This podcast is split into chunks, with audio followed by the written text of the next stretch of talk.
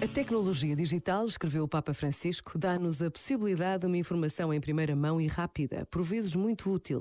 Pensemos nas emergências em que as primeiras notícias e mesmo as primeiras informações de serviço às populações viajam precisamente na web. É um instrumento formidável que nos responsabiliza a todos como utentes e desfrutadores.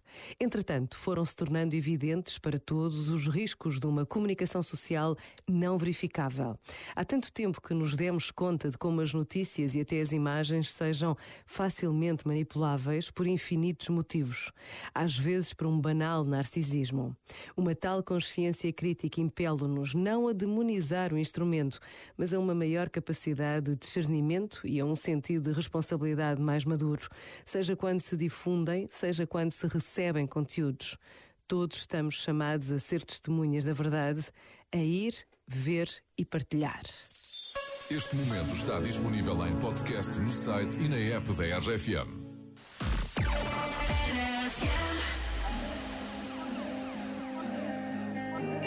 Sonda sangat Ini ya sonda Di kami sangat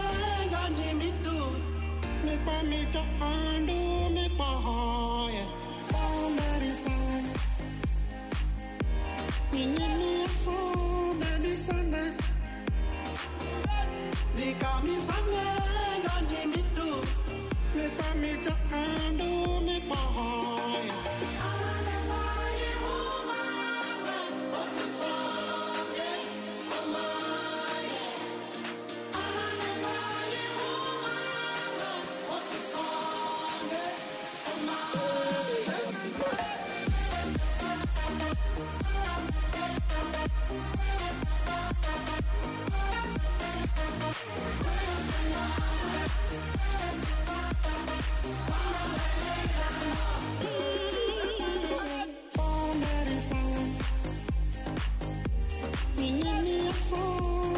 Sunday. He call me Sunday, and do me.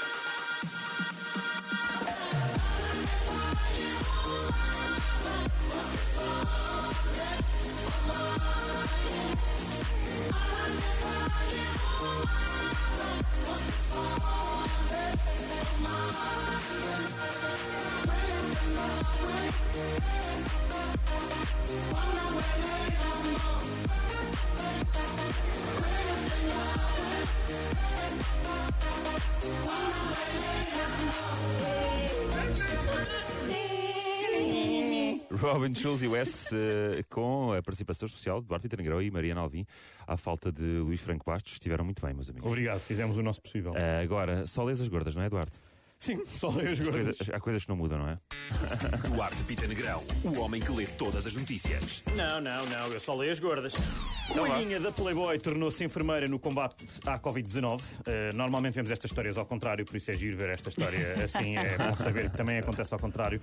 Mas no fundo é a história só de uma pessoa que engordou no confinamento. Ah, já não dá para ser, então se calhar vou ser enfermeira. Há um ano que não depila as sobrancelhas nem o buço para desafiar os padrões de beleza. É verdade, Eduardo. É a história de uma senhora dinamarquesa que eu não sei dizer o nome, por isso vou só chamar de João, uh, que decidiu que estava farta dos padrões. Eu vi as fotos e se o objetivo era desafiar os padrões de beleza. Estão comprida, bem feito. Por outro lado, eu acho muito engraçado que é uma senhora, pá, não faz o buço nem as sobrancelhas, é corajosa e está a desafiar os